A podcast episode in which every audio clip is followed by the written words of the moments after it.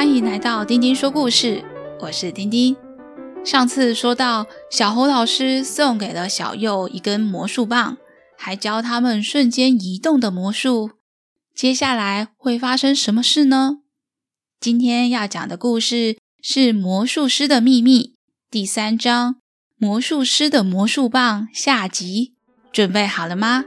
开始听故事喽！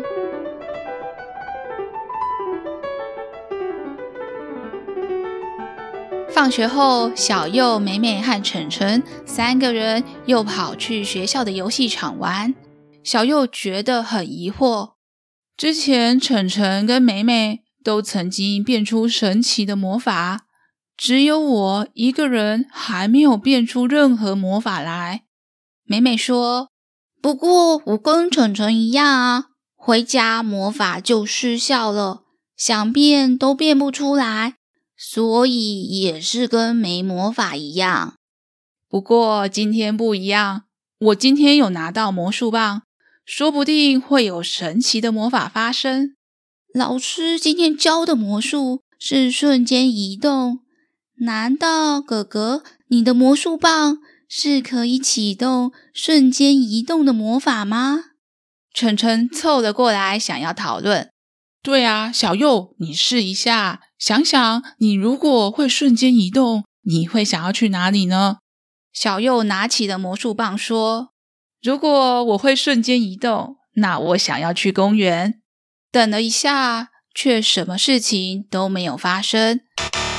晨晨跟小右说：“小右，魔术师拿魔术棒一定都要念咒语的，一定是你没有念咒语，所以魔法不会发生。”你把你的魔术棒拿给我，我来试试看吧。晨晨把魔术棒接了过来。阿布拉卡拉够，我要去公园。结果一样是什么事都没有发生。小右失望地说：“看来只有我的魔术棒是一般的魔术道具。”他们三个人爬进了老榕树爷爷的树洞，三个人肩靠着肩。一起坐在树洞里面休息。小右看着他手上的魔术棒，老师给我的魔术棒好漂亮哦，上面的浮雕又像是图案，又像是符号，金色徽章在下面点缀，黄色的字母 M 看起来真是好看。美美从她的书包拿出她的魔术披风，我的金色徽章里面的字母 M。是粉红色的，别在我的披风上面，特别好看。你们看，晨晨则把他的魔术帽从包包里面拿了出来，戴在他的头上。我的金色徽章有着蓝色的字母 M，别在我的帽子上，就是专属于我的魔术帽。你看，我的魔术帽平常出门戴着可以遮阳，现在想要休息睡觉，还可以用帽子遮住光线，睡个觉。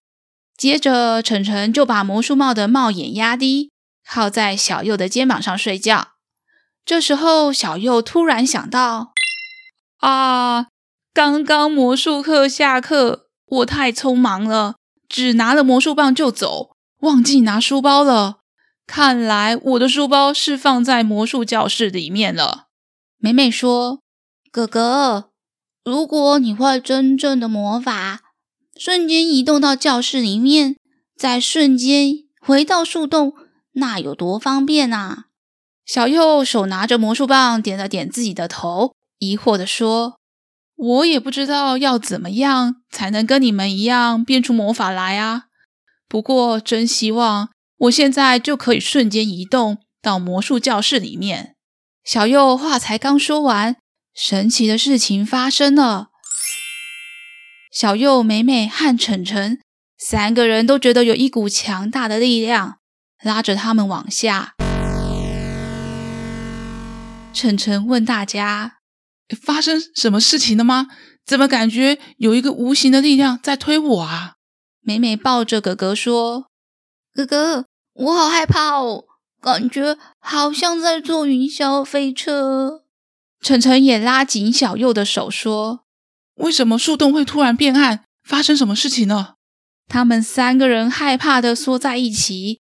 等他们再次感到光线的时候，小右小声的说：“刚刚加速的感觉不见了，停止了。”哎，美美问大家：“好奇怪，我们现在坐的地方一点都不像刚刚的树洞，反而感觉像是在一个箱子里面。”晨晨好像知道了什么。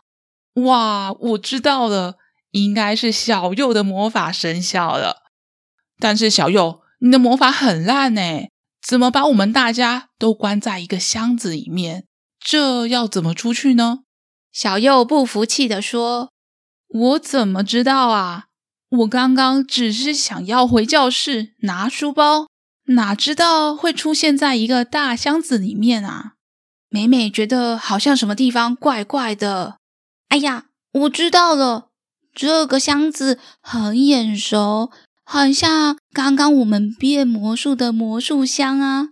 你看，这里有一个门，我来帮大家打开。美美摸索着箱子，一下子就找到了门的开关，打开门让大家走了出去。没想到他们真的又回到了魔术教室里了。小佑开心地说：“我也会魔法了，我的魔法好厉害！”是不是只要我心里想着要去的地方，多想几次，我就可以瞬间移动啦？我刚刚就一直想魔术教室，就真的出现在教室里面了。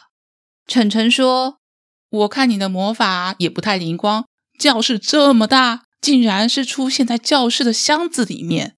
还好这箱子打得开，如果是打不开的箱子，我们不就惨了？”美美觉得好神奇，不过真的很神奇耶！刚刚可可试了好几次，都没有办法瞬间移动成功。究竟是为什么魔法会生效呢？晨晨说：“我看我们三个人的魔法应该都只能变出来一次，不然小右你再试试看就知道了。”小右找到了他的书包，手拿着魔术棒说。这次我要试试看，带大家回我家。大家一起来吧，我们试试看，回我家喽！变。结果等了一下，什么都没有改变。接着美美说：“我看魔法真的没有办法变出第二次了。哥哥，你看，我们还是在教室里面呢。”晨晨想了想，小侯老师有说过啊，他拿到魔术道具以后。也只有看过我的魔法，我想你的瞬间移动魔法，他一定也没有看过。美美说：“我们三个人都可以变出一次魔法，就很厉害了。”小右想了一想，也觉得很开心。我今天也跟你们一样变出魔法来，我已经超级开心了，一次我就满足了。回家我也一定要跟妈妈报告。他们三个人道别以后，就开心的回家了。魔术营最后的两堂课，大家一起学会了更多的魔术，三个人也变成了好朋友。只要有空，他们就围着小猴老师聊魔术，讨论着他们的神奇魔法是怎么变出来的。但是，一直到魔术营的最后一天。他们再也没有变出像魔法一样的魔术了。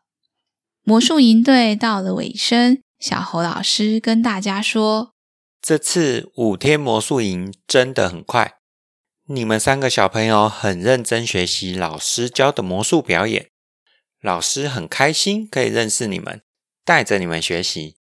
虽然魔术营结束了，还是希望下次营队可以看到大家哟。”美美问小猴老师：“小猴老师，下次我参加魔术营，你也一定要带你家的小白兔来哦。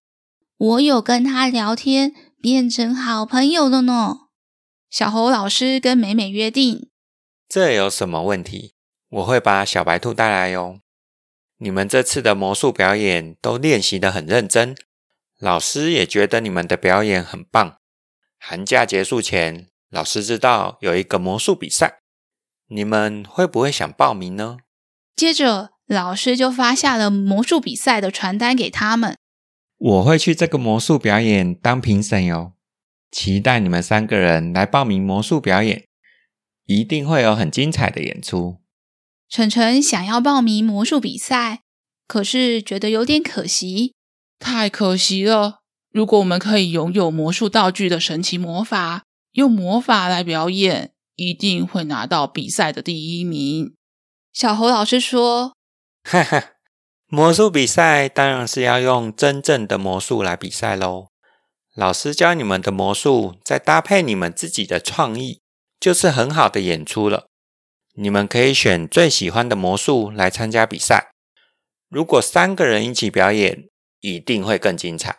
他们三个人跟小猴老师说谢谢，就准备回家了。回家的路上，小佑问大家。我们三个人要不要一起表演瞬间移动的魔术，去报名魔术比赛呢？澄澄一点都不想要三个人一起拿第一名，才不要！我自己一个人表演就可以拿到第一名了。连美美也拒绝了哥哥。我也想要自己表演，我想要表演变出兔子的魔术，顺便我也要问妈妈，可不可以顺便养一只小白兔？小右觉得有点无奈。好吧，反正我也觉得我才是这堂魔术课的魔术表演第一名。你们不跟我一组，是你们自己吃亏了。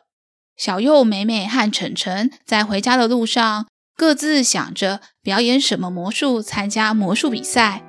离寒假结束还有几个礼拜，可要加紧练习了。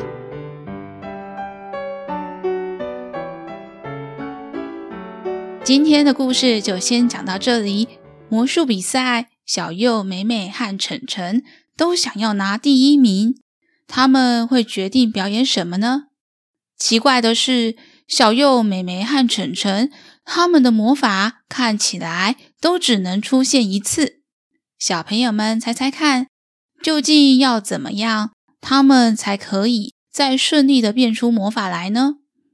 小朋友们。喜欢今天的故事吗？下次我们再一起听故事吧。